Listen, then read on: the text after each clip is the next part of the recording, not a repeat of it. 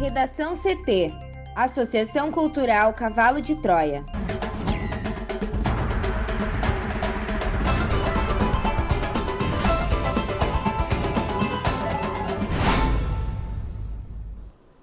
Agora, no Redação CT.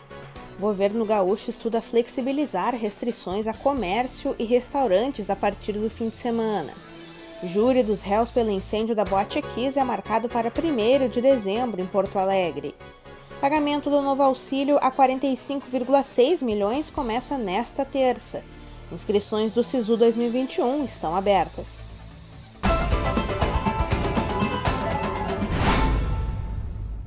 Eu sou a jornalista Amanda Hammermiller, este é o Redação CT, da Associação Cultural Cavalo de Troia. Sai ensolarado em Porto Alegre, a temperatura é de 29 graus. Boa tarde. O tempo firme e o céu ensolarado não deve durar muito tempo em grande parte do Rio Grande do Sul. A instabilidade deve marcar presença na região metropolitana, no litoral norte, serra, fronteira oeste e nas regiões central, sul, norte e noroeste do estado. Na capital, a máxima é de 29 graus. A previsão do tempo completa daqui a pouco. Governo gaúcho estuda flexibilizar restrições a comércio e restaurantes a partir do fim de semana. Mais informações com a repórter Juliana Preto. Neste momento, Amanda, a intenção do governo gaúcho é afrouxar mais as restrições às atividades econômicas. A tendência é de que o comércio volte a abrir as portas no final de semana. E os bares e restaurantes que hoje operam de segunda a sexta até às 18 horas passariam a funcionar até às 22, inclusive aos sábados e domingos. Um principal argumento que sustenta essa disposição do governo está na ocupação dos leitos clínicos. Nessa segunda-feira à tarde, 48% desses leitos estavam ocupados no Rio Grande do Sul. No dia 17 de março, essa taxa era de 82%. Mas o decorrer desta semana será crucial para a decisão de Eduardo Leite. O comitê científico que assessora o governador deve apresentar na quinta-feira um detalhado estudo para subsidiar os próximos passos. Se a ocupação dos leitos clínicos, entre outros índices, continuar caindo no estado, as flexibilizações devem ser anunciadas na própria quinta ou na sexta-feira. Uma preocupação do governo, Amanda, se refere à maneira de comunicar essas flexibilizações sem transmitir à sociedade uma falsa impressão de retorno à normalidade. A avaliação interna é de que um certo desdém da população durante o verão contribuiu para o agravamento da pandemia entre fevereiro e março. E conforme o frio vai chegando, Outras doenças respiratórias e síndromes gripais tendem a pressionar o sistema de saúde. O governo do estado sabe que as emergências e os pronto-atendimentos precisarão de um fôlego ainda maior para abarcar essa nova demanda. Essa, aliás, é outra questão que incomoda epidemiologistas e diretores de hospitais pois há semanas eles repetem que o governo só deveria flexibilizar as restrições depois que houvesse resultados concretos perceptíveis. Com as UTIs ainda em crise, o ideal seria de endurecer ainda mais as medidas. Júri dos réus pelo incêndio na Boate Kiss é marcado para 1 de dezembro em Porto Alegre. Thaís Uchoa. O júri dos quatro réus pelo incêndio da Boate Kiss que deixou 242 mortos em 2013 em Santa Maria, na região central do estado, foi marcado para o dia 1 de dezembro em Porto Alegre, a partir das 9 horas. Elisandro Calegaro Expor e Mauro Londeiro Hoffman, sócios da boate, e Marcelo de Jesus dos Santos e Luciano Bonilha Leão, integrantes da banda que tocava na noite da tragédia, irão ao banco dos réus. A data do julgamento foi agendada pelo juiz Orlando Facchini Neto que assumiu nesta segunda-feira o segundo juizado da primeira vara do júri do Foro Central. Facchini explica que a realização do júri nesta data dependerá da evolução da vacinação contra o coronavírus. Como o júri deve se estender ao longo dos dias, o setor de logística do tribunal tomará as providências para estruturar alojamento e alimentação dos jurados, segurança interna e externa, cobertura de imprensa, entre outras questões. O local do júri ainda não está definido, o que deve acontecer até maio. Mário Cipriani, advogado de Mauro Hoffman, afirmou que não tem o que comentar porque essa é uma decisão que compete exclusivamente ao presidente do Tribunal do Júri, mas acredita que recursos ainda possam implicar em alteração de datas. Jader Marques, advogado de Kiko Spor, manifestou a mesma preocupação. Disse que a defesa deseja que o julgamento se realize e fica na expectativa de que a data se mantenha, apenas preocupado com recursos que o Ministério Público do Rio Grande do Sul insiste em manter perante ao STJ. Segundo ele, são recursos que podem adiar ainda mais o julgamento. Jean Severo, advogado do Luciano Bonilha, disse que seu cliente está satisfeito com o agendamento do júri e irá apenas negociar uma ampliação no tempo de manifestação da defesa. Tatiana Borsa, advogada do Marcelo de Jesus dos Santos, citou que irá aguardar a intimação pelas vias apropriadas e legais para se manifestar. Os julgamentos chegaram a ser marcados em duas sessões para o ano passado em Santa Maria, mas tiveram a data suspensa devido a pedidos de desaforamento dos réus para levar o julgamento a Porto Alegre. Inicialmente, o desaforamento foi concedido a três dos quatro réus: Elisandro, Mauro e Marcelo. Luciano foi o único que não manifestou interesse na troca e seu julgamento chegou a ser marcado em Santa Maria. Contudo, depois do pedido do Ministério Público, o tribunal determinou que ele se juntasse aos demais. Eles respondem por homicídio simples 242 vezes consumado e 636 vezes tentado pelo número de feridos. Para o Redação CT, Thaís Uchoa.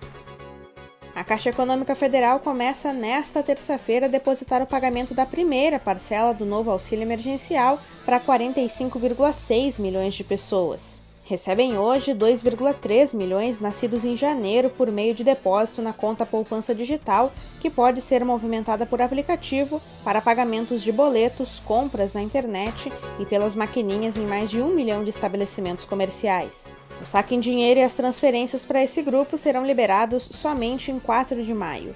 O calendário é dividido em quatro ciclos de créditos e de saques. Os débitos da primeira parcela seguem até 30 de abril para os nascidos em dezembro.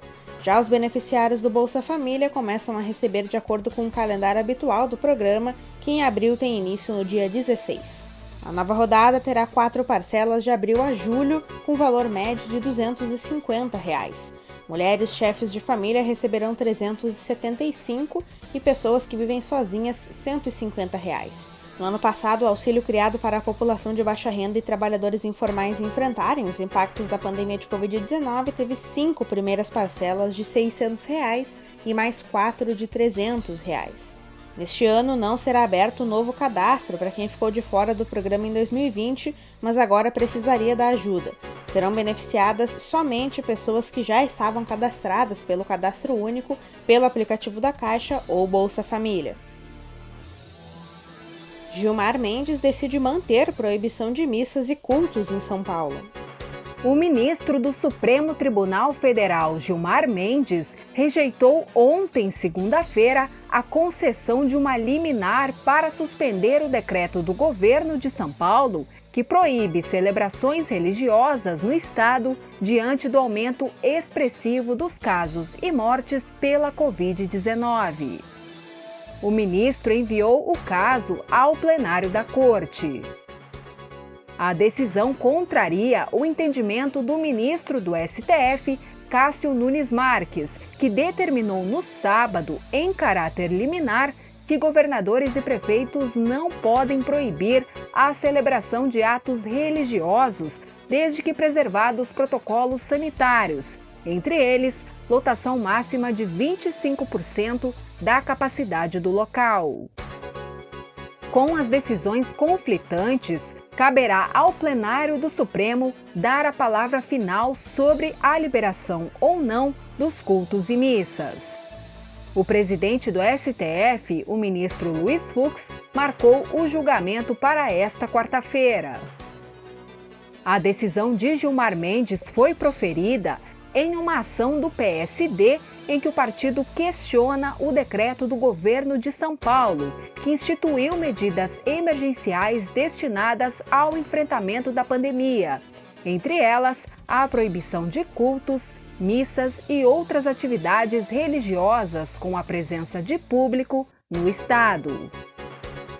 O partido afirmou que a restrição é desproporcional e atinge o direito fundamental à liberdade religiosa e de culto das religiões. Em sua decisão, Mendes afirmou que estados e municípios podem fixar medidas restritivas para o enfrentamento da pandemia, inclusive o fechamento de templos e igrejas. Para o ministro, restringir cultos não atinge a liberdade religiosa, uma vez que não interfere nas liturgias.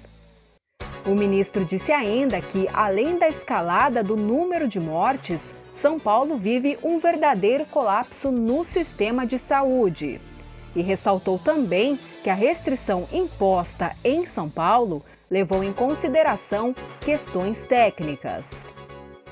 Gilmar Mendes disse que a hipótese de ofensa à liberdade religiosa atribuída aos decretos que restringem a realização dos cultos é uma postura negacionista e que rejeita entendimentos do próprio tribunal.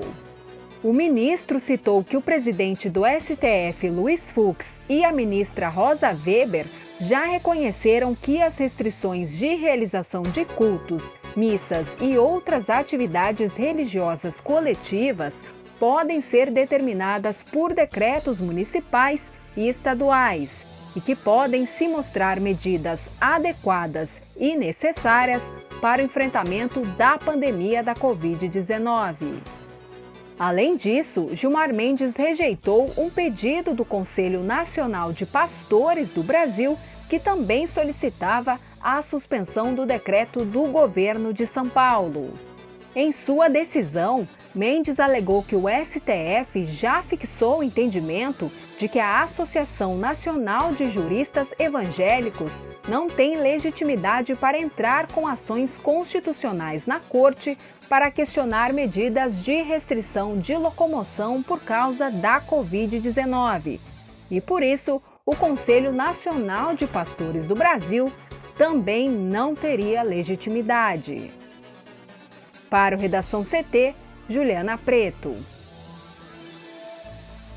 A Secretaria Especial de Comunicação Social informou nesta terça-feira que a posse de sete ministros do governo de Jair Bolsonaro, prevista para as nove da manhã, ocorreria sem transmissão ao vivo. Ontem, a pasta avisou que a cerimônia seria fechada à imprensa e que teria transmissão nos canais oficiais do governo.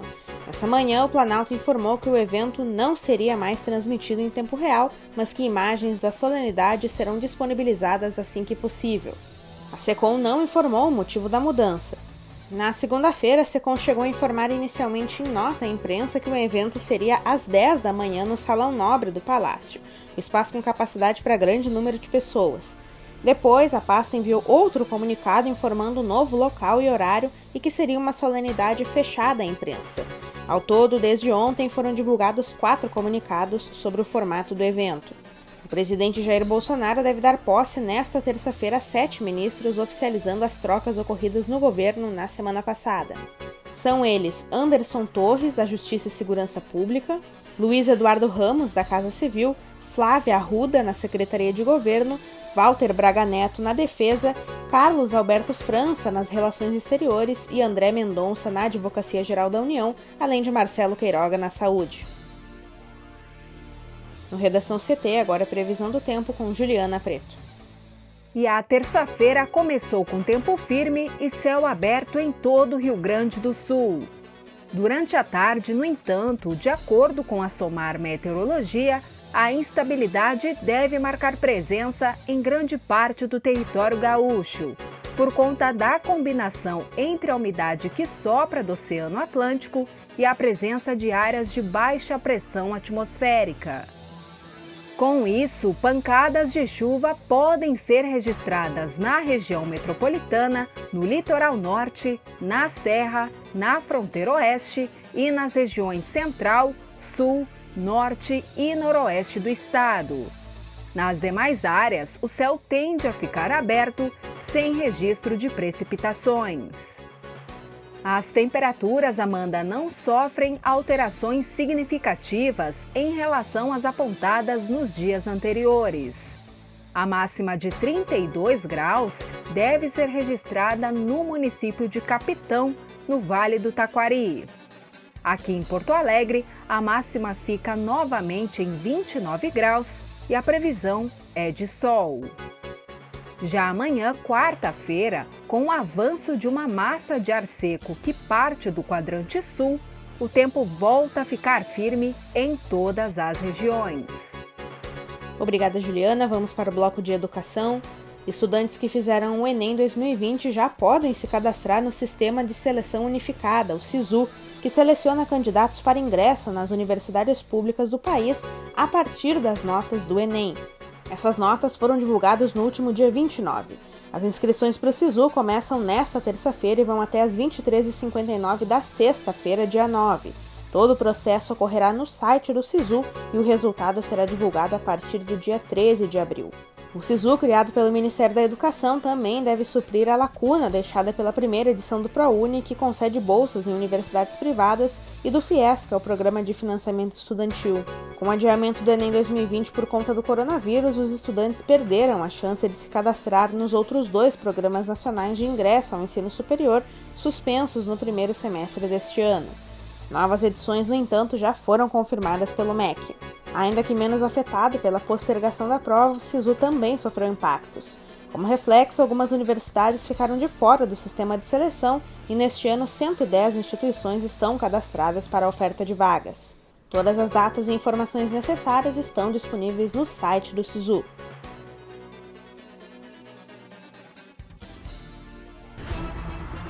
Redação CT.